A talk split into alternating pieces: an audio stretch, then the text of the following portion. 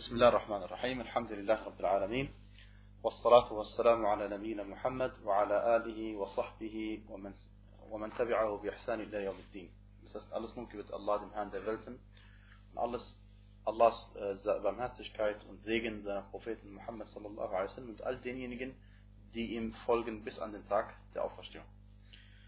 Äh, wir haben heute vor, zwei Kapitel zu behandeln, beziehungsweise eins ganz und das zweite zumindest anzufangen. Und zwar das erste Kapitel lautet die verbotenen äh, oder die Zeiten, an denen es verboten ist zu beten. Und äh, der Gesetzgeber hat bestimmte Zeiten uns verboten, dass wir darin zu beten, dass wir darin beten und gemeint ist mit dem Gebet dasjenige, was wir als Salah bezeichnen im Arabischen. Denn wir wissen, liebe Geschwister, wenn wir äh, vom Gebet sprechen im Deutschen, dann kann es sich beziehen auf das Salah und kann sich auch beziehen auf Ad-Dua. Und was hier aber gemeint ist, das Salah. Und Salah haben wir definiert als ähm, bestimmte Aussagen und Handlungen, die mit dem Takbir anfangen und mit dem Taslim beendet werden. Also mit Allahu Akbar beginnen und mit Assalamu alaikum enden. Das ist das, was wir als äh, das das, was wir heute jetzt behandeln werden. Und wir haben ähm, darauf hingewiesen, was die Zeiten sind, an denen die Gebete zu verrichten sind, die verschiedenen Gebete. Und jetzt reden wir eben darüber, wann die Gebete verboten sind zu, zu verrichten. Oder wann bestimmte Gebete verboten sind zu verrichten. Es gibt insgesamt fünf Zeiten. Es gibt fünf Zeiten, zu denen das Salah verboten ist. Die erste Zeit ist äh, vom Beginn der Morgendämmerung bis zum Sonnenaufgang. Denn der Prophet sallallahu alaihi wa alihi wa sallam sagte, إذا طلع الفجر فلا صلاة إلا ركعتي الفجر. Wenn die Morgendämmerung begonnen hat, dann darf kein Gebet verrichtet werden, oder dann gibt es kein Gebet außer den beiden Raka'at von Al-Fajr. Und die beiden Raka'at von Al-Fajr gemeint ist die Sunna vor dem Fard Salah. Denn des Öfteren findet man in der Sunna, dass das Fard Salah als Salat Subh bezeichnet wird und die Fajr Raka'at gemeint sind die zwei Raka'at vor dem Subh Gebet. Also sollte man wissen, dass in den Hadithen werden die, die, die Gebete werden nicht immer nach den Bezeichnungen bezeichnet, wie wir sie alle kennen, sondern manchmal wird das Fajr-Gebet Subh verwendet äh, oder Al-Ghadah oder für das Isha-Gebet Al-Atama oder anderes. Und den Hadith, den ich gerade eben erwähnt habe, der Hadith ist überliefert bei Imam Ahmad in seinem Musnad und bei Abu Dawud mindestens.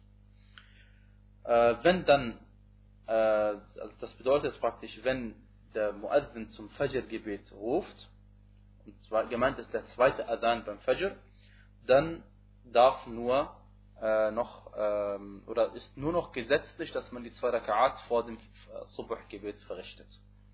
Es gibt danach keine Sunna mehr, außer diesen zwei Raka'at. Und ähm, aufgrund dieses Hadithes und eines anderen Hadithes gibt es zwei Ansichten unter den Gelehrten, ob man freiwillig Gebete außer diesen zwei Raka'at noch verrichten darf, nachdem die ähm, Fajr-Zeit eingetroffen worden ist. Dieser Hadith weist darauf hin, dass man, sobald der Adhan, sobald man den Adhan gehört hat, ist es verboten, irgendwas zu beten, außer den zwei Rak'at noch von Salat al-Fajr, also die zwei Sunnah-Gebete. Sunnah-Rak'at. Ähm, das ist die, dieser Hadith ist der Beleg für die Gelehrten, die außer diesen zwei Rak'at nichts anderes erlaubt haben. Äh, allerdings ähm, äh, haben die Mehrheit der Gelehrten gesagt, dass man freiwillig Gebete verrichten darf. Denn wir haben beim letzten Mal ähm, gesprochen darüber, oder bei den letzten Malen haben wir über freiwillige Gebete gesprochen, über Nafila.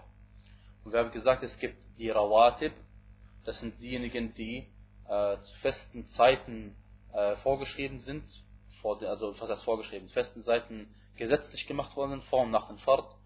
Dann haben wir gesagt, gibt es andere Nawafil, die zeitlich auch festgeschrieben sind, äh, wie zum Beispiel äh, das Duha-Gebet und so. Und dann haben wir gesagt, es gibt auch Mutlaq Nawafil, die man beten kann, äh, wann man will und ist zeitlich mehr oder weniger uneingeschränkt. Und die Frage ist jetzt, du kommst in die Moschee und möchtest zwei, du hast zwei Rak'at schon gebetet vor dem Fajr, aber der Imam kommt zum Beispiel erst äh, nach einer halben Stunde, darfst du dann noch freiwillig andere Gebete verrichten? Nach der Mehrheit der Gelehrten ja. Und sie stützen sich auf den äh, Hadith des Propheten sallallahu alaihi wasallam, in dem er sagte, فإذا صليت العشاء فإن الصلاة حاضرة مشهودة فإذا صليت الصبح فأمسك عن الصلاة Sinngemäß bedeutet dieser Hadith übersetzt, wenn du das Isha-Gebet verrichtet hast, äh, äh, dann bete ruhig. Denn das Gebet ist dann erlaubt, ähm, ist dann erlaubt, ja. Wenn du dann das Subh-Gebet äh, verrichtet hast, das Fard-Gebet, das Subh-Gebet, hier ist es Subh, dann äh, halte dich zurück vom Beten, also bete nicht. Und äh, hier in diesem Hadith hat der Prophet klar gemacht, dass äh, man nach dem Isha so lange beten kann und viel beten kann, wie man will, aber nach dem Fard-Gebet von As-Subh soll man nicht mehr beten. Und dann ist natürlich auch die Zeit dann impliziert, Zeit ist auch beinhaltet, zwischen dem Adhan von Fajr und der Iqama von Fajr und insofern darf man bei der Mehrheit der Gelehrten äh, äh, beten, solange ähm, so viel man möchte. Ja? Und wir haben die Gelehrten geantwortet auf den anderen Hadith, nach dem, äh, wo er gesagt hat, wenn der Adhan oder wenn der, die Morgendämmerung begonnen hat, darf man nur zwei Raka'at Sunnah beten. Äh, und damit ist gemeint, es gibt nur diese Sunnah, es gibt keine andere Sunnah. Ansonsten, stell dir vor, äh, am besten ist es doch, wenn du zu Hause den Adhan hörst, dann betest du deine Sunnah zu Hause, weil das Gebet, die Sunna-Gebete zu Hause sind besser als die Sunna-Gebete in der Moschee. Und dann kommst du in die Moschee und der, der Imam ist noch nicht da. Was machst du dann? Du darfst dich nicht direkt hinsetzen, sondern du musst erst zwei Raka'at beten. Und auch diese zwei Raka'at sind gesetzlich und widersprechen nicht also den Hadith mehr. Ähm, na, dann gehen wir weiter.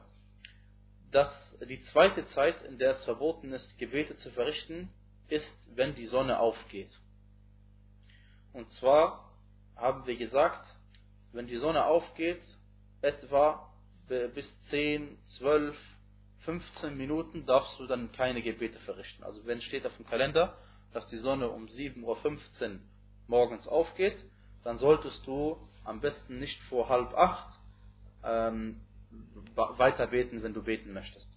Oder dein Duha-Gebet verrichten. Ähm, denn das ist die Zeit, in der es absolut verboten ist, äh, zu beten. Denn der Prophet sallallahu alaihi wasallam sagte, dass die, ähm, dass die Sonne aufgeht und untergeht zwischen zwei Hörnern eines Satans, eines Shaitan. Und deswegen die Mushrikin verneigen sich dann ihren äh, falschen Göttern zu dieser Zeit. Und das ist auch das Gebet von den, äh, also nicht von den Heuchlern direkt, aber noch die Heuchler, die beten auch in der, in der verbotenen Zeit, und zwar in der, in der ersten Zeit, die wir gesagt haben. Die Heuchler, die, die beten in der verbotenen Zeit, und zwar wenn es nicht mehr eigentlich erlaubt ist, äh, das Gebet so weit hinauszuschieben, dann verrichten sie schnell ihre Gebete, damit sie nicht die Zeit, damit die Zeit nicht ausläuft. Und wenn das die, das Gebet der Heuchler ist, was dann mit den Leuten, die gar nicht dieses Gebet zur richtigen Zeit verrichten. Ja? Also die zweite Zeit ist noch einmal, wenn die Sonne aufgeht, bis sie ungefähr 10, 15 Minuten lang aufgegangen ist. Die dritte Zeit ist, wenn die Sonne im Zenit steht, das heißt, wenn die Sonne ganz oben ist. Äh, und wie weiß man, dass die Sonne ganz oben steht? Wie wir wissen, wenn die Sonne aufgeht, dann äh, haben Gegenstände einen Schatten und dieser Schatten wird immer kleiner und wenn irgendwann mal der Schatten nicht mehr kleiner wird, dann weiß man, dass die Sonne oben im Zenit steht. Ähm, wenn sie dann die Sonne nämlich wieder, äh, dann, wenn dann die Sonne weitergeht und nicht mehr oben steht, sondern sich neigt, ein bisschen Richtung Westen, dann wird der Schatten wieder größer Und das ist ja genau die Wucherzeit, die wir schon besprochen haben. Insofern, also wie erkennt man diese verbotene Zeit, wenn der Schatten stehen bleibt? Und wie erkennt man es am Kalender? Das gleiche, man guckt äh, 5 bis 10 bis 15 Minuten vor Wuhr, da darf man keine Gebete verrichten. Der Gesandte Allah sallallahu alaihi wa ala alihi wa sallam sagte im Hadith von Uqba ibn Amr ثلاث ساعات نهانا رسول الله صلى الله عليه وسلم أن نصلي فيهن وأن نقذر فيهن موتانا Uqba ibn Amr sagte, es gibt drei Zeiten, zu denen der Gesandte Allah sallallahu alaihi wasallam uns verboten hat, zu diesen Zeiten zu beten oder dass wir in diesen Zeiten unsere Toten äh, begraben. Erstens sagte er, wenn die Sonne äh, aufgeht, bis sie hoch im, äh, im Himmel steht, äh, dann äh, zur Mittagszeit, genau zur Mittagszeit, bis die Sonne sich neigt und wenn die Sonne untergeht, bis sie, äh, also wenn die Sonne sich zum Untergehen begibt, bis sie dann untergegangen ist. Der Hadith ist bei Muslim. Also haben wir jetzt drei Zeiten besprochen und jetzt kommt die vierte Zeit. Die vierte Zeit ist äh, das Asr-Gebet nach dem Asr-Gebet bis zum Sonnenuntergang. Denn der Gesandte Allah sallallahu alaihi wasallam sagte im Hadith bei Bukhari bei Muslim: La salata ba'da al-fajri hatta tatlu'a al-shams. ولا صلاة بعد العصر حتى تغيب الشمس Kein Gebet wird verrichtet nach dem Fajr-Gebet, bis die Sonne aufgeht. Und kein Gebet wird verrichtet nach dem Asr-Gebet, bis die Sonne untergegangen ist. Die vierte Zeit ist, wenn die Sonne gerade untergeht, bis sie äh, dann komplett untergegangen ist, bis die gesamte Scheibe Sonnenscheibe nicht mehr äh, gesehen werden kann. Also noch einmal zusammengefasst. Im Hadith, den wir vorhin gesehen haben, äh, sind drei Zeiten erwähnt und wir haben fünf Zeiten erwähnt. Es ist kein Widerspruch, es ist, gleich, es ist genau das Gleiche, nur wir haben die Zeiten das eingeteilt. Nochmal, die Leute kennen meistens die Gebete als die verbotenen Zeiten als drei Zeiten, wenn die Sonne aufgeht, wenn die Sonne untergeht und zum Mittag. Und wir haben aber jetzt einfach unterschieden, weil die Hadithe darauf hinweisen, dass äh, es fünf verschiedene Zeiten sind. Erstens nach dem Fajr, bis die Sonne aufgeht. Zweitens, wenn die Sonne aufgeht, bis sie oben steht. Drittens, äh, wenn die Sonne im Zenit steht. Viertens, nach dem Asr bis Sonnenuntergang. Und viertens, fünftens, wenn die Sonne gerade untergeht, bis sie auch untergegangen ist. Welchen Vorteil hat es, dass man die Zeiten genau so einteilt, wie wir es gemacht haben? Äh, das werden wir gleich sehen, weil die Zeiten sind nicht immer, also die Zeit, wenn jemand beten würde, während die Sonne aufgeht, das ist viel schlimmer, als wenn jemand beten würde äh, nach dem Fajr. Beziehungsweise für den einen Fall gibt es Erlaubnisse, für den anderen weniger. Was wollen wir damit sagen? Deswegen gehen wir jetzt ins Detail und wir sagen, dass äh, zum Beispiel, wenn du dein Fard-Gebet verpasst hast, ähm, du hast es mit, äh, wie heißt es, äh, du, du wachst meinetwegen 15 Minuten vor Sonnenaufgang auf, dann musst du dein Gebet verrichten und du darfst nicht sagen, das ist eine verbotene Zeit, und jetzt soll man eigentlich nicht beten, deswegen bete ich später. Nein, der Prophet sallallahu alaihi wa wasallam sagte, wer, es, wer eine Raka'a erwischt, noch bevor die Sonne aufgeht, der hat das Fajr-Gebet zur richtigen Zeit verrichtet. Insofern, äh, was wir, wovon wir geredet haben, ist, jemand hat Fajr gebetet und jetzt sagt er, ich möchte weiter beten. Sagen wir ihm nein. Nach dem Fajr, bleib sitzen, lies Koran, mach Dua, mach Dhikr, was du willst, aber jetzt darfst du keine freiwilligen Salah verrichten. Außer, wie wir erwähnt haben, wir brauchen nicht uns wiederholen, deswegen, also wir haben ja die Kapitel vorher alle behandelt, äh, wenn man sein zwei Rakat von Fajr verpasst hat, darf man das nachher holen, aber darüber haben wir schon gesprochen. Okay? Äh, jetzt, also darf man die Fard-Gebete in diesen verbotenen Zeiten nachholen. Wie der eine Fall, den habe ich schon gesagt. Der zweite Fall, das gleiche gilt für das Asr-Gebet. Du hast dich zum Beispiel äh, hingelegt und äh, das Asr-Gebet äh, fast verpasst und du wachst zehn Minuten auf, bevor die Sonne untergeht. In diesem Fall musst du dein Asr-Gebet verrichten, auch wenn es eine verbotene Zeit ist, denn der Prophet sallallahu alaihi wa alaihi wasallam hat gesagt, wer eine Raka'a erwischt, noch bevor die Sonne untergegangen ist, der hat das Asr-Gebet zur richtigen Zeit verrichtet. Ähm, und in einem anderen Hadith sagte der Gesandte sallallahu alaihi wasallam, wer ein Gebet verschlafen oder vergessen hat, der soll es verrichten, sobald er sich daran erinnert. Der Hadith ist bei Bukhari, bei Muslim und bei Abu Dawud und bei anderen.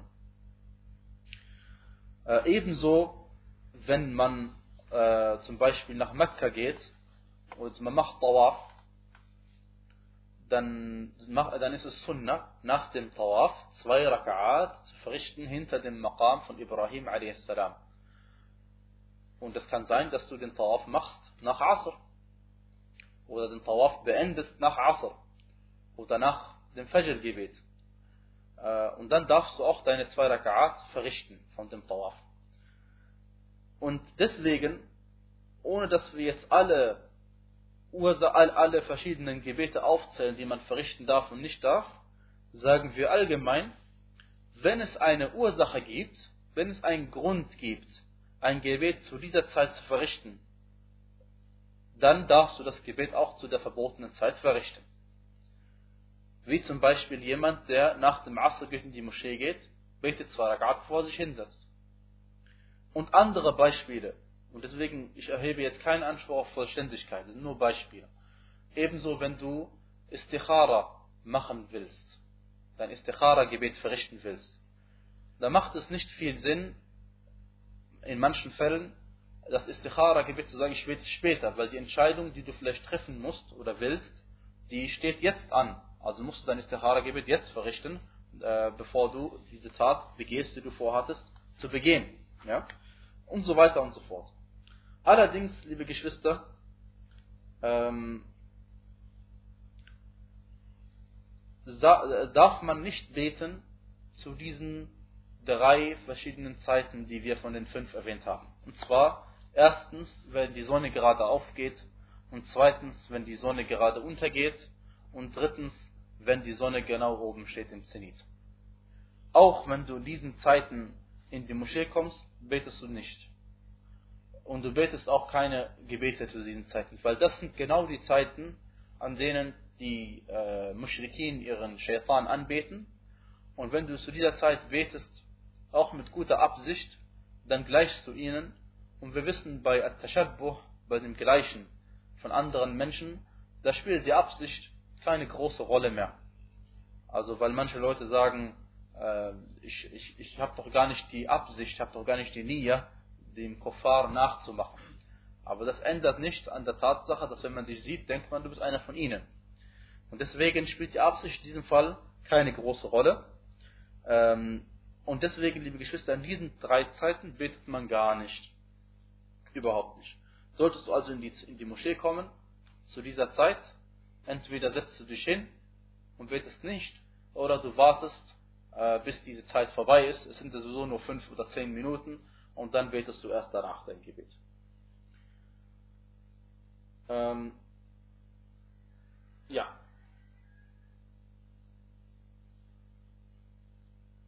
So viel zu diesem Kapitel, liebe Geschwister. Und sollte es danach noch irgendwelche Fragen geben, können wir äh, danach noch weiter darauf eingehen. Aber inshallah ist es mehr oder weniger klar. Dann fangen wir mit dem neuen Kapitel an. Und zwar äh, geht es um Wujubu Salati, Wujubu Salati al-Jama'ati wa Fadliha.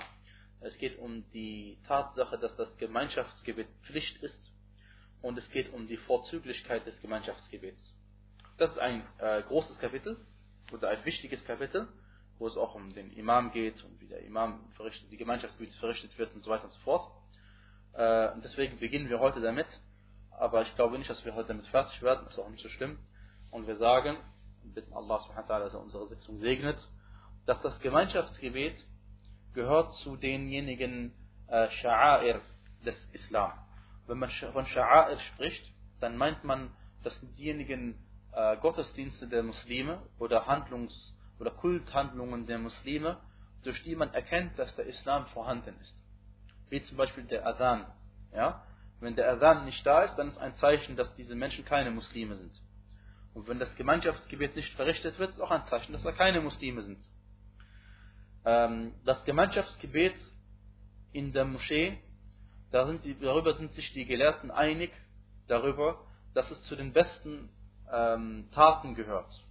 Und dass es zu den besten Arten gehört, wie man Allah subhanahu wa ta'ala zeigen kann, dass man sein Wohlgefallen anstrebt. Und es ist vielleicht auch die deutlich, am deutlichsten erkennbare Sha'ira. Und zwar, dass man äh, sieht, dass der Islam also vorhanden ist, weil das geschieht ja fünfmal pro Tag. Allah subhanahu wa ta'ala hat dieses Gemeinschaftsgebet gesetzlich gemacht für seine Umma zu bestimmten Zeiten, die wir schon kennengelernt haben. Äh, und dazu gehören die fünf Gebete, aber auch andere Gebete, wie wir schon kennengelernt haben. Wie wir gesagt haben, das Eid-Gebet nach der richtigeren Ansicht ist auch ein, also Wajib in der Moschee oder mit, dem, gesagt, mit den Muslimen zu verrichten. Äh, wie dem auch sei, es gibt Pflichten oder es gibt Gebete, die die Muslime zweimal jährlich verrichten, wie das die beiden Eid-Gebete. Und dann gibt es Pflichtgebete, die die Muslime in der Gemeinschaft verrichten, die nur einmal wöchentlich stattfinden, wie das Jum'a-Gebet. Und dann gibt es diejenigen Gebete, die täglich stattfinden, zwar fünfmal pro Tag, die, die fünf Fara'id. Ähm, warum hat Allah subhanahu wa ta'ala diese fünf Gebete gesetzlich gemacht, dass wir sie in der Moschee verrichten? Es gibt dafür verschiedene Weisheiten. Eine von den Weisheiten ist, dass die unwissenden Menschen unter den Muslimen dazu lernen. Denn man geht ja nicht immer von sich selbst aus, man geht auch von anderen Leuten aus, die gerade in den Islam eintreten oder meistens Leute, die noch nicht viel Wissen haben, die dann von der Gemeinschaft lernen. Denn ich bin sicher, äh, auch wenn es für uns unbewusst ist, aber vieles haben wir vom Islam gelernt, dadurch, dass wir andere Menschen sehen, dass sie es einfach tun. Ähm, dann gibt es noch viele andere Gründe, und zwar, dass die, also warum wir das Gemeinschaft in der Moschee verrichten, damit die Herzen sich vereinen, damit man sich kennenlernt, damit man äh, sich gegenseitig etwas Gutes tut, damit man sich um sich, äh, damit die Muslime sich untereinander kümmern oder über, äh, umeinander kümmern, damit man weiß, wenn jemand krank ist, damit man weiß, wenn jemand stirbt oder jemand gestorben ist. Wenn jemand um Hilfe bittet, dann hat er eine Möglichkeit, um Hilfe zu beten oder zu bitten. Äh, es ist ein Zeichen der Stärke der Muslime.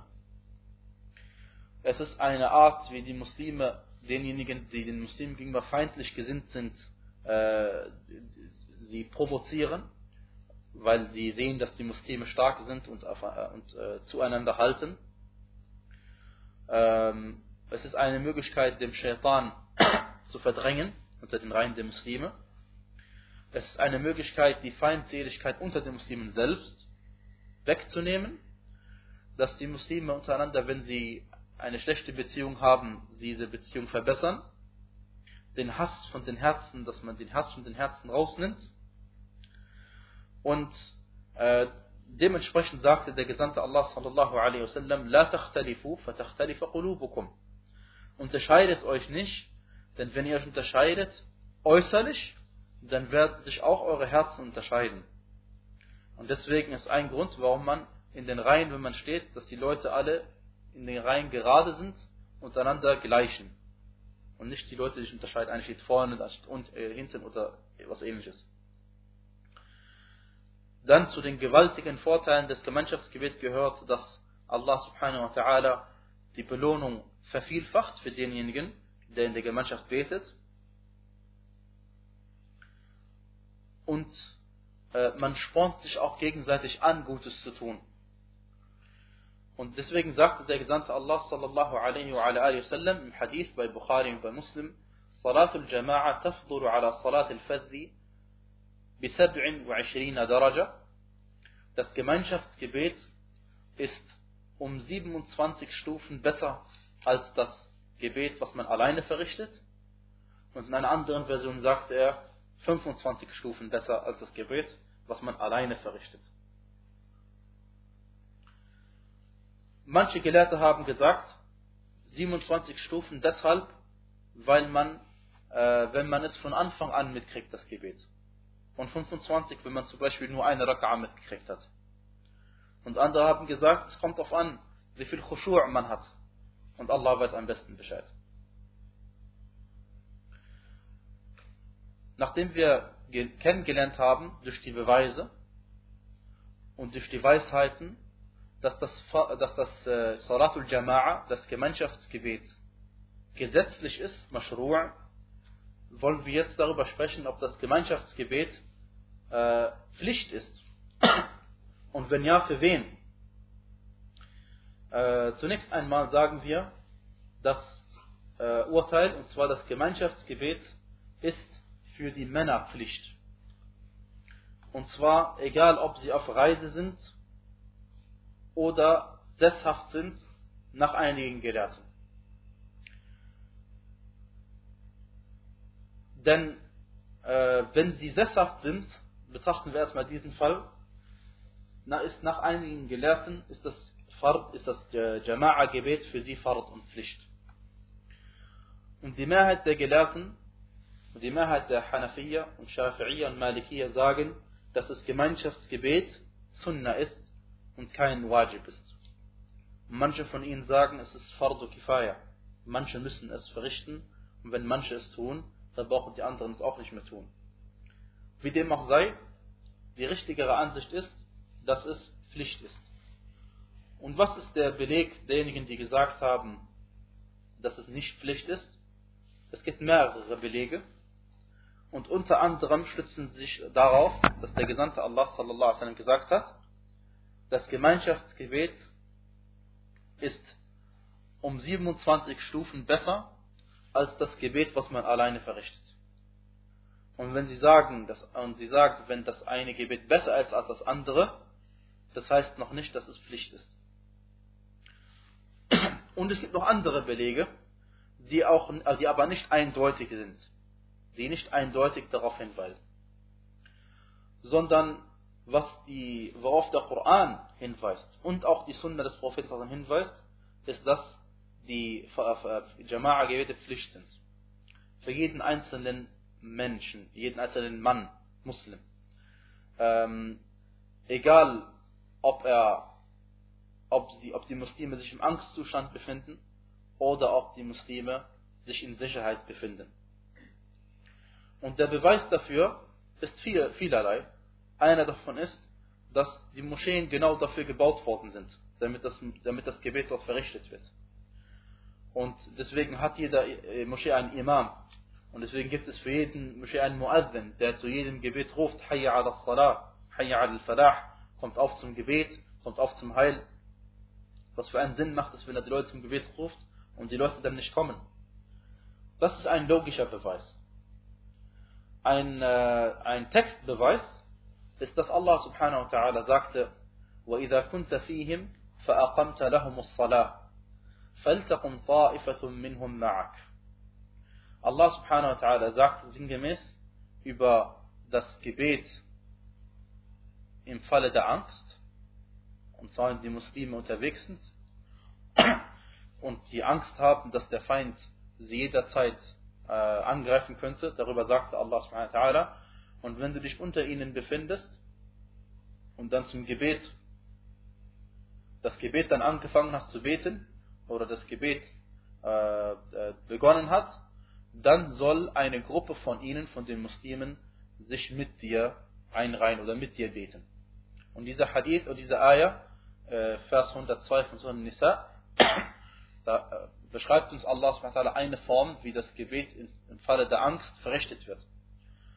Und wenn im Falle einer Angst das Fardgebet erstens verkürzt wird und zweitens im Gemeinschaftsgebet verrichtet wird, dann ist es ein klarer Beweis dafür, dass wenn man äh, sich nicht in Angst befindet, sondern wenn man in Sicherheit sich befindet, dass man dann erst recht das Gebet in Gemeinschaft verrichten muss. Dann stellt euch vor, äh, eine Form des, äh, des äh, Angstgebetes zu verrichten, ist wie die das im Koran erwähnt, wie es im Koran erwähnt ist, und zwar, dass das Fardgebet sowieso nur zwei Raka'at verrichtet wird. Und dann verrichten, verrichtet man mit dem Imam, die Hälfte der Gruppe verrichtet mit dem Imam eine Raka'a und dann verrichten sie alleine eine zweite, ohne das jetzt ins Detail zu gehen. Und dann kommt dann die nächste und verrichtet mit dem Imam eine Raka'a und verrichtet dann eine zweite Raka'a. All dies, damit die andere Gruppe sich auf den Feind konzentriert, falls er angreift, und die andere Gruppe in Ruhe ihr Gebet verrichten kann. Also dies ist im Falle, wenn man Angst hat, angegriffen zu werden. Da hat Allah es zur Pflicht gemacht, dass sie in der Gemeinschaft das Gebet verrichten. Und er hat es ihnen nicht erlaubt, im Angstzustand das Gebet alleine zu verrichten. Wie dem auch sei, warum habe ich gesagt, äh, dass auch äh, in dieser, in dieser Eier ein Beweis oder ein Hinweis die Tatsache ist, dass man nur zwei Rak'at wird. Warum? Weil, wenn man zwei Rak'at wird, das heißt, man lässt Fara'id weg und Wajibat weg und Sunan auch sowieso weg, nur damit man in der Gemeinschaft das Gebet verrichtet. Welche Fara'id lässt man weg? Man lässt ganze zwei Rak'at weg. Da sind Fara'id drin, da sind Wajibat drin, da sind Sunan drin. Wie dem auch sei, es gibt noch andere Textbeweise, die noch deutlicher darauf hinweisen. Der Hadith bei Bukhari und bei Muslim sagte der äh, Gesandte Allahs, äh, sallallahu alaihi wasallam, Hadith Abu Huraira, أثقل الصلاة على المنافقين صلاة العشاء وصلاة الفجر diejenigen Gebete, die den Heuchlern am schwierigsten fallen, sind das Isha-Gebet und das Fajr-Gebet. ولو يعلمون ما فيهما لأتوهما ولو حبوا und wenn sie wüssten, was es für sie an Belohnung geben würde, wenn sie zum Gebet kommen würden, zum Fajr und zum Isha-Gebet, dann würden sie dorthin kommen, selbst wenn sie kriechen müssten. ولقد هممت أن آمر بالصلاة فتقام ثم آمر رجلا فيصلي بالناس ثم أن ثم ثم أنطلق معي برجال معهم حزم من حطب إلى قوم لا يشهدون الصلاة فأحرق عليهم بيوتهم بالنار sagt der Gesandte Allah und ich hatte vor, einen Menschen äh, anzuordnen, dass er das Gebet leiten soll. Dass er schon mal anfangen soll zu beten als Imam. Und dann gehe ich zu denjenigen Menschen, die nicht zum Gebet gekommen sind und nehme mit mir Männer mit, die alle Holz mit sich tragen. Und dann gehen wir zu denjenigen, die äh, also das Gebet nicht mitverrichten und dann verbrenne ich ihre Häuser. Und dieser Hadith, wenn es keine Pflicht wäre, das Gemeinschaftsgebet zu verrichten in der Moschee, dann würde der Prophet die Leute nicht als Heuchler bezeichnen, als Munafiqin. Und der Prophet würde auch schon gar nicht ihre Häuser niederbrennen. Und wenn jemand fragt, warum hat er es dann nicht getan, äh, die Antwort ist ganz klar, weil zu Hause sich Menschen meistens befinden, die nicht das Gebet verrichten müssen in der Gemeinschaft, in der Moschee. Und zwar Frauen und äh, ihre Kinder. Oder vielleicht auch sehr alte Leute oder äh, Schwache oder Kranke. Ja.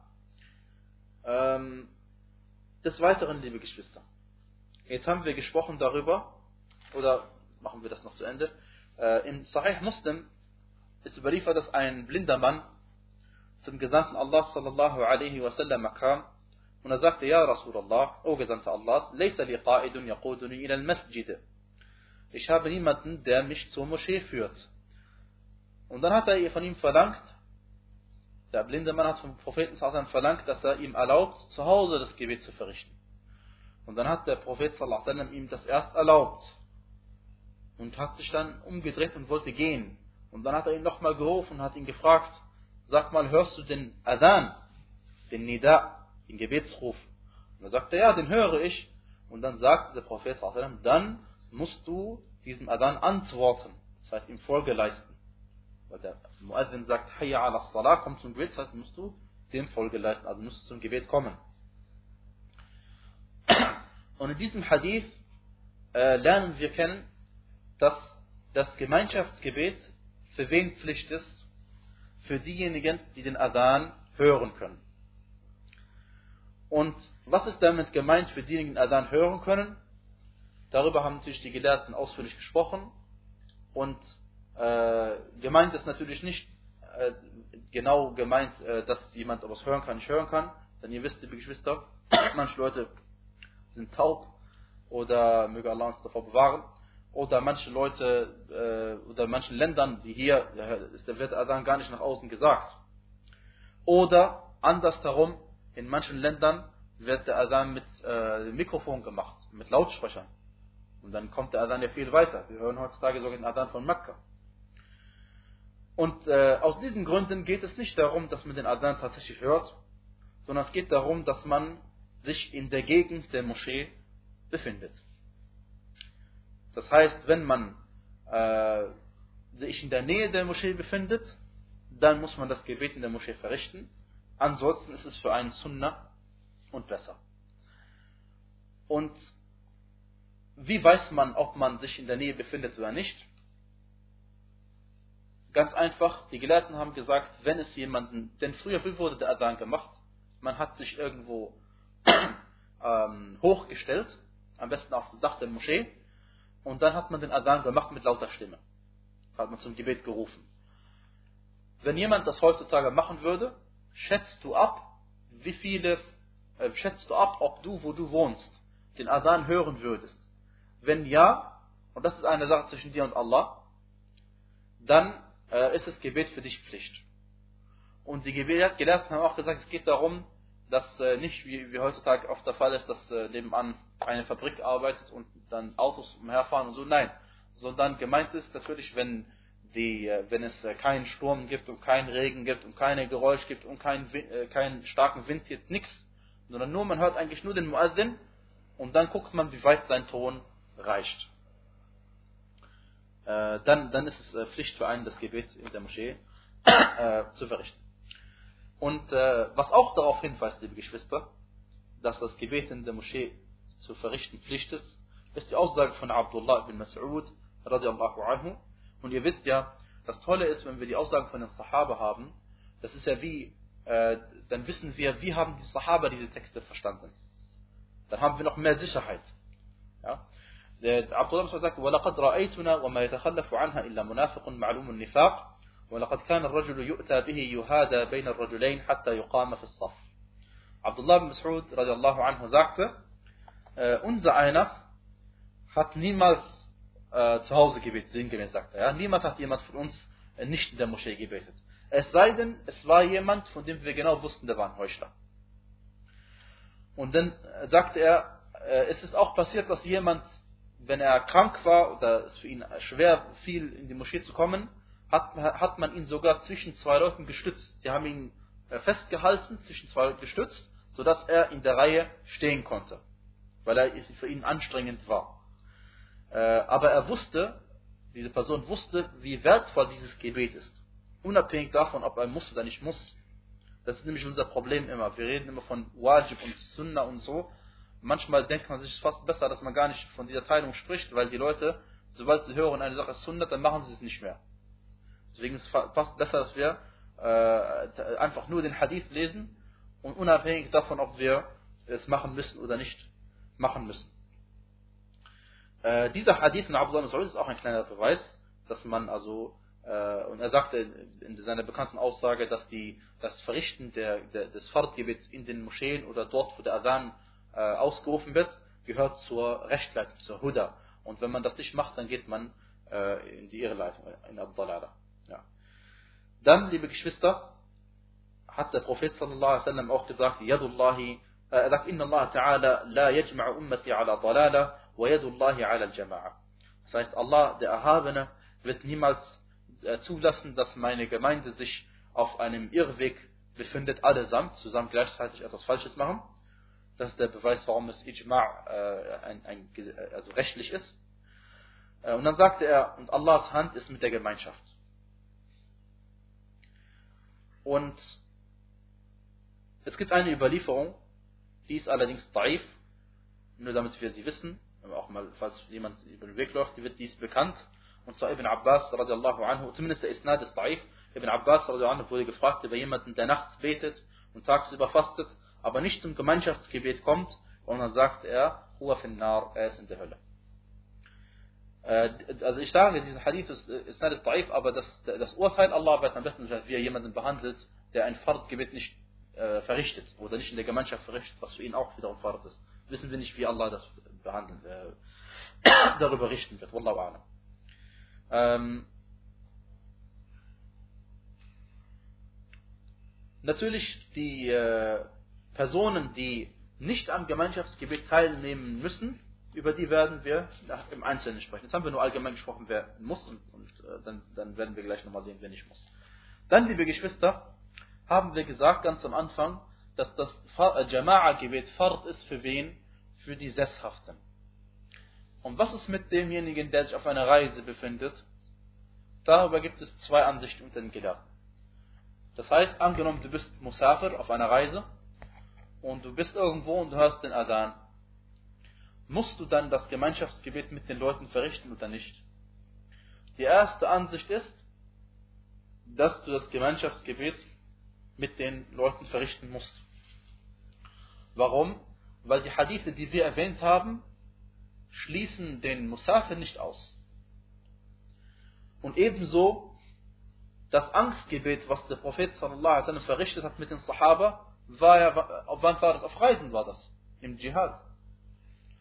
Und wenn es im Dschihad auf Reisen Pflicht war, das ist ja das Gemeinschaftsgebet, von dem wir gerade sprechen, dann ist es für denjenigen, der nicht auf Reise ist, äh, oder Entschuldigung, das ist für denjenigen, der sich nicht im Angstzustand befindet, erst recht eine Pflicht. Und ähm, die, äh, die zweite Ansicht ist, dass, die, dass das äh, Gemeinschaftsgebet, Salatul Jama'ah, für den Reisenden kein Fahrt ist, nicht Pflicht ist, sondern er darf es zu Hause beten. Also da, wo er natürlich nicht sein Zuhause, weil er frei ist, aber da, wo er sich niedergelassen hat. Und der Beweis dafür ist die Aussage des Propheten sallallahu alaihi wasallam: "Laysa 'ala al-musafiri jumu'a." Laysa 'ala al-musafiri Jumu'ah. Das heißt, der Reisende muss kein Freitagsgebet verrichten. Und wir wissen natürlich, dass der Prophet sallallahu alaihi wasallam niemals äh, das in, auf Reise ein Jum'a-Gebet verrichtet hat.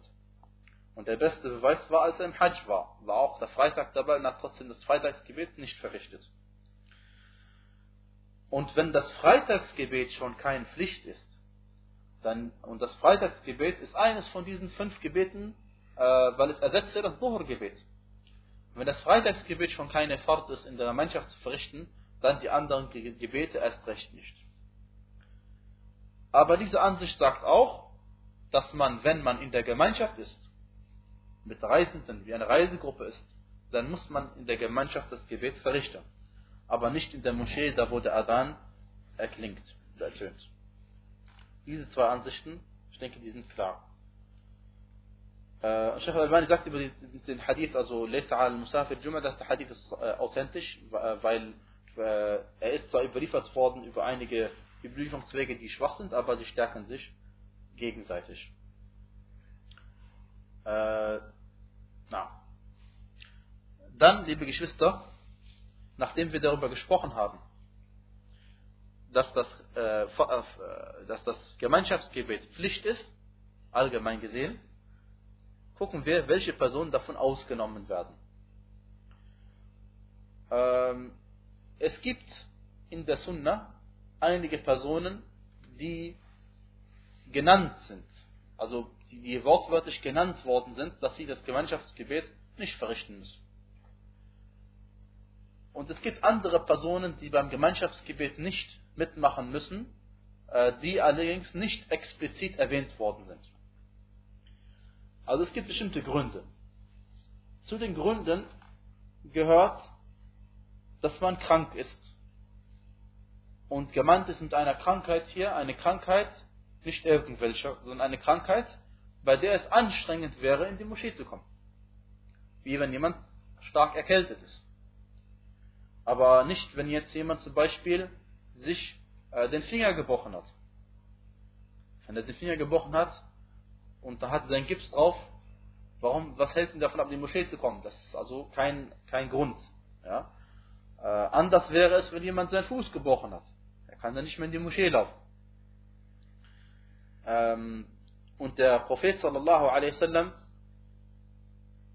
sagte, إذا مرض العبد أو سافر كتب له ما كان يعمل صحيحا مقيما.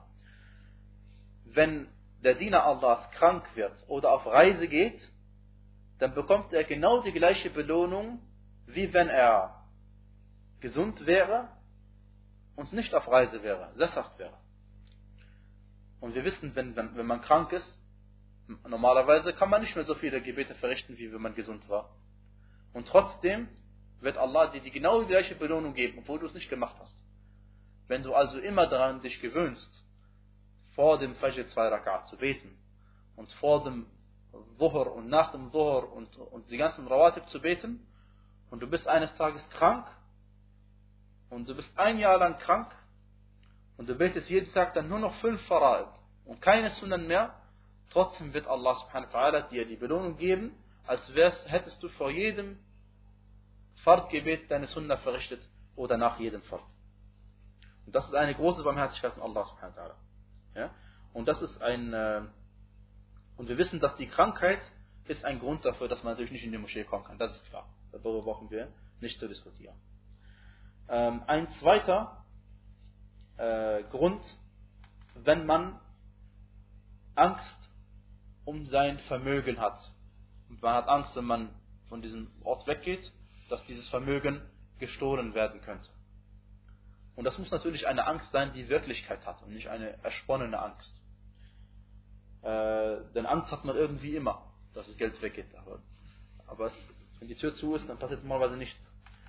Oder man hat Angst um eine Person. Angenommen, du, du hast ein, ein, ein, eine kranke Person zu Hause, die du nicht allein lassen kannst. Ja. Ähm, oder du bist bei einer Person und die ist gerade am Sterben. Dann bleibst du auch bei ihr. Denn du hast Angst, dass die Person stirbt und du bist dann nicht da, nicht dabei. Ähm, oder wenn jemand äh, zum Beispiel, äh, du hast Schulden bei jemandem und diese Person ist dir auf dem Nacken. Die ganze Zeit ist die hinterher und sagt dir, du musst deine Schulden begleichen und wenn du in die Moschee kommst, dann bedrängst du dich auch vor den Leuten und sagt dir, dass du, warum begleichst du nicht deine Schulden und so weiter und so fort. Äh, oder wenn man Knoblauch äh, oder Zwiebel gegessen hat, die man nicht vorher äh, gut gekocht hat. Denn ihr wisst ja, dass der Prophet gesagt hat, also er, er, hat gesagt, dass man kein Knoblauch, kein Zwiebel essen soll oder Schnittlauch. Und dann sagt er, فَإِن كُنْتُمْ لَابُدَّ أَكِلِهِمَا Also wenn ihr sie unbedingt essen müsst, dann فَأَمِيتُهُمَا طَبْخًا Dann sollt ihr sie so kochen, dass der Geruch weggeht. Ähm, oder wenn es äh, äh, regnet draußen und man nicht also äh, geschützt in die Moschee kommen kann. Und gemeint ist damit manche Leute, die wohnen also äh, über der Moschee und dann können sie natürlich runterkommen die Treppe. Aber wir reden von Leuten, die dann im Regen kommen müssen. Oder es äh, schneit oder Glatteis oder es ist für einen eine sehr starke Anstrengung. Und hier seht ihr, liebe Geschwister, es gibt Dinge, die sind relativ und Dinge, die sind eindeutig. Eindeutig wie jemand, der hat äh, ein, sein rechtes Bein gebrochen. Und äh, weniger eindeutig, nicht eindeutig ist große Anstrengung. Was heißt große Anstrengung? Wenn jemand zum Beispiel beim Laufen Schmerzen hat und es ist für ihn eine Anstrengung, das ist vielleicht, ich kann den Schmerz aushalten ohne Probleme und anderer kann den Schmerz nicht aushalten. Das ist eine Sache, die Allah subhanahu dir überlässt und du musst Allah fürchten, soweit du kannst und Allah weiß am besten, was in deinem Herzen ist. Und da kann dir niemand sagen, du darfst oder du darfst nicht, sondern du weißt am besten Bescheid.